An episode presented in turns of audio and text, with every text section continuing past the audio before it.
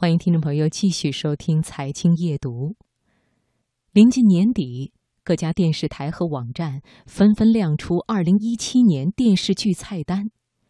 伴随着大剧频现，2017年电视剧的购剧价格也是一路飙升，三亿元起步，六亿元也不稀奇。如今的电视剧为什么这么贵？接下来我们就一起来听。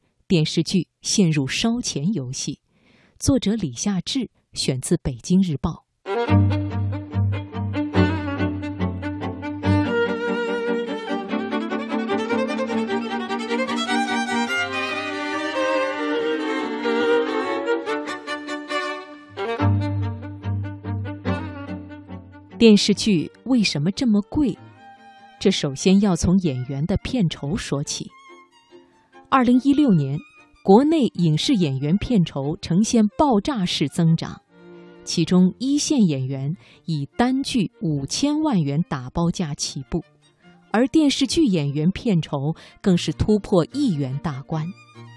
有人戏言，如今能跟房价涨幅比拼的只有一个，那就是演员的片酬。而演员片酬疯涨，最崩溃的。莫过于电视剧制作公司，因为这意味着电视剧的预算成本变高，直接导致很多电视剧的预算总额都在亿元以上。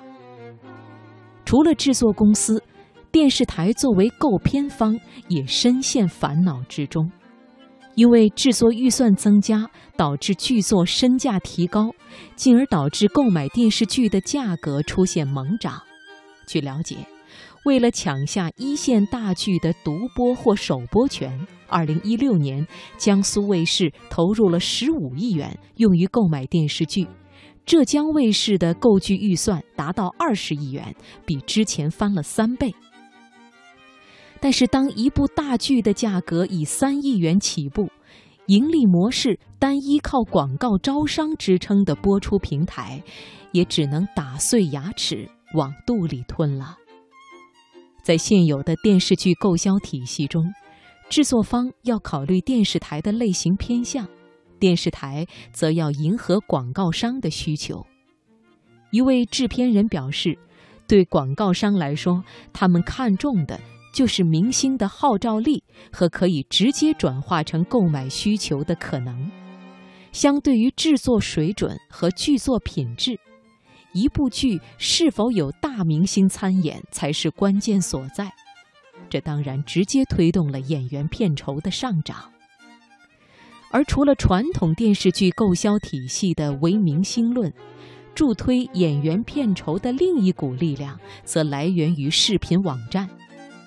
从《甄嬛传》三十万元一集的网络价格，到如今《如懿传》九百万元一集的网络售价。